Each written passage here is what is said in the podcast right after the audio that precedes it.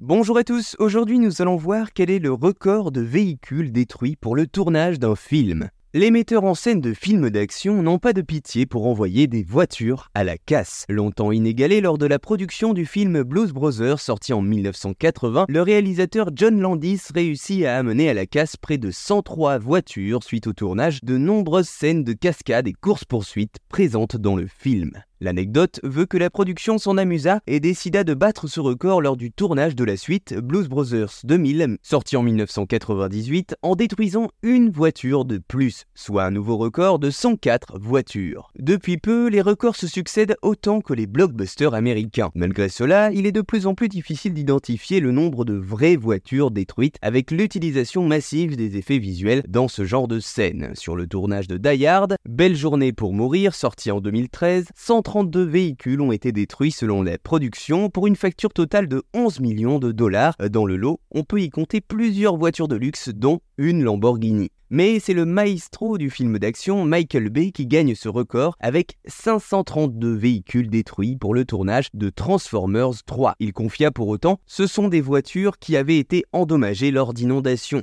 Les compagnies nous les donnent parce qu'elles ne peuvent pas les remettre en circulation et je suis le mec parfait pour les détruire.